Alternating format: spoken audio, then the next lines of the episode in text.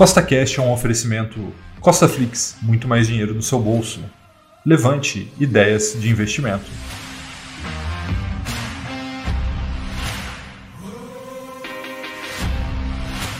Está começando agora mais um Costa Cash e hoje vamos ter o episódio número 30 do Milhão com Mil, essa série de investimento que vai deixar muita gente milionária. Então, se você está chegando agora aqui no Costa Cash e não sabe muito bem o que é o Milhão com Mil, deixa eu te explicar.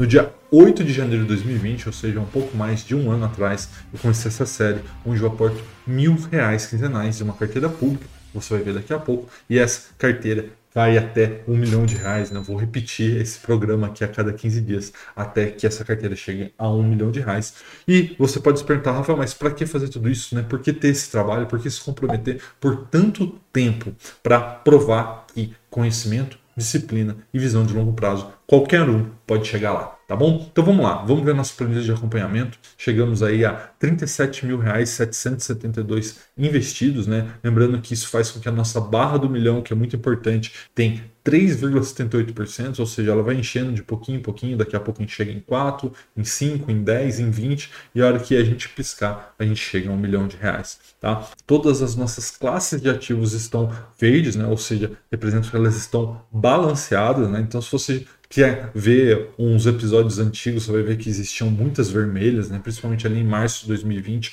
quando a gente teve o circuit break. Então agora está tudo balanceado, o mercado está dentro aí de uma certa normalidade. Então a gente vai fazendo o que a gente faz de melhor, né? Balanceamento, seguir a nossa estratégia para que a gente consiga atingir o nosso objetivo. Existem três classes de ativos que estão mais fora, né? Que são as ações de dividendo com 19,82% fundos imobiliários de tijolo com 9,54% e fundos imobiliários de papel com 9,23%. E essas são as três classes de ativos que nós vamos investir hoje. O caixa está um pouco abaixo, mas a gente vai manter isso aí um pouquinho abaixo nesse momento, vão me dar essa flexibilidade por um motivo muito especial que você vai entender daqui a pouco, porque a gente vai adicionar dois novos ativos no episódio de hoje e a gente vai fazer um movimento que eu tenho certeza que vocês vão gostar tá bom? Vamos dar uma olhada como é que está a nossa rentabilidade acumulada. Como vocês estão vendo aí na tela, o Ibov, desde que a gente começou, valorizou aí 2% e a nossa carteira já está em 15,49% grande mérito aí dos ativos que nós escolhemos, que são ativos de primeira qualidade, mas também pela diversificação, a alocação de ativos, que como eu sempre digo aqui para vocês,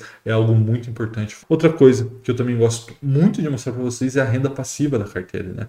A gente não recebeu muita renda passiva ainda, isso vai acontecer principalmente a partir do dia 15, né, que é quando os fundos imobiliários pagam, mas nesse mês já recebemos R$ 3,73, o que é bem pequenininho perante ao montante, mas a gente tem que ver que a gente está farmando a nossa bola de neve, né? então já temos uma média mensal de recebimentos de proventos de R$ 45,33. Nosso melhor mês foi novembro de 2020, onde recebemos R$ 131,46 e acumulado desde o começo, desde ali de 8 de janeiro de 2020, recebemos R$ 589,29. E aí aqueles mais céticos podem falar, pô, Rafael, mas você já investiu aí algumas dezenas de milhares de reais e só recebeu R$ 589,29? E a resposta é sim, é isso mesmo. Mas você tem que ver isso aqui no longo prazo, daqui 3 anos, 5 anos, 10 anos, o quanto que essa renda passiva vai continuar sendo gerada e quanto mais ativos eu vou conseguir comprar formando a minha bola de neve tá bom?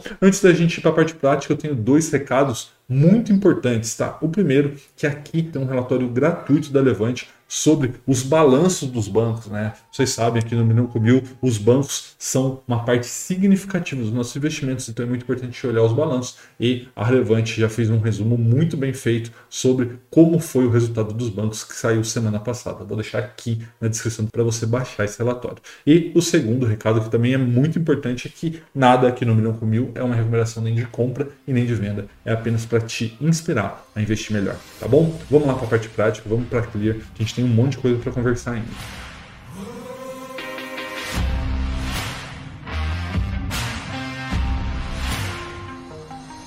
Bom, pessoal, chegamos aqui na Clear, tem R$ 38.972, né? Daqui a pouco, quem sabe no próximo episódio, a gente já ultrapassa a barreira dos 40 mil reais. E vamos dar uma olhada aqui no nosso extrato. Ah, extrato. Beleza, abriu aqui, vemos aqui em extrato da bolsa dos últimos 15 dias. Acho que já basta aqui para a gente ver. Ó. O último episódio a gente fez lá no dia 22, né? Tá aqui a nota. Depois recebemos aqui dividendos do Itaú, juros capital próprio do Bradesco. Fizemos a subscrição do REC R11. Né? Tivemos aqui algum rendimento também do HSML11 e os mil reais do dia de hoje. Temos então R$ 1.622,97.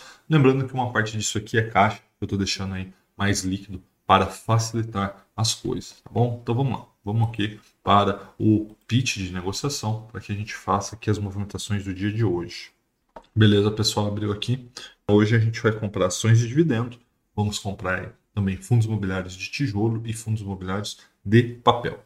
Bom, pessoal, vamos começar aqui pelo Itaú, tá? Porque para mim ele está dando uma grande oportunidade para quem ainda não é acionista ou para quem já é e quer reforçar né, as suas ações, porque ainda as ações estão negociando com a participação do XP. Em algum momento no futuro, um futuro aí não muito distante, isso vai deixar de acontecer, tá? As ações do Itaú vão negociar ex-cisão da XP. Então, antes que isso aconteça, vamos aproveitar e reforçar aqui as nossas ações. Como vocês podem ver, nós já temos 70.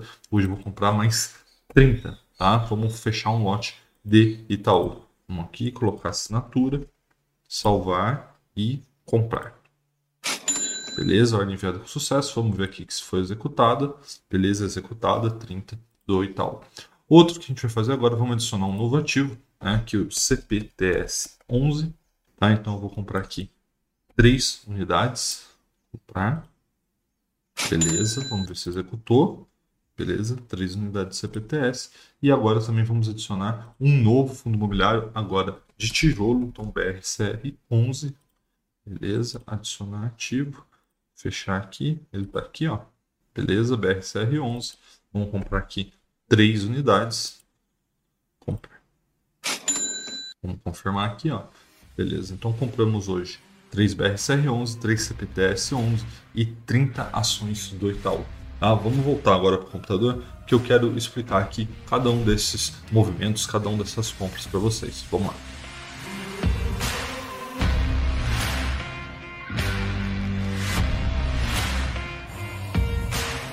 Bom, pessoal, voltando então agora, vamos recapitular o que a gente fez aqui. Primeiro, compramos 30 YouTube 3, né, ou seja, 30 ações do Itaú. E por que fazer isso? Muito por conta da cisão da XP. Que é importante que você saiba que ainda dá tempo de garantir sua participação na XP comprando Itaú. Não foi divulgada a data de corte. Muito em breve ela será divulgada e pode ser que você não tenha tempo para fazer o investimento que você gostaria de fazer no Itaú para garantir o XP. Então, estou direcionando os investimentos do Milhão com Mil para esse momento, para as ações do Itaú, que é uma grande empresa, está sofrendo aí com um resultado que não agradou muito o mercado, mas isso é insignificante para mim. A gente está pensando em Itaú em 10 anos, não para 2021 ou 2022. Tá? E principalmente garantir essa participação na XP. Também adicionando dois novos ativos, muito para aumentar a diversificação de fundos imobiliários, ter uma maior estabilidade no recebimento dos rendimentos dos fundos imobiliários. Para mim, isso é muito importante, né? porque é justamente essa renda passiva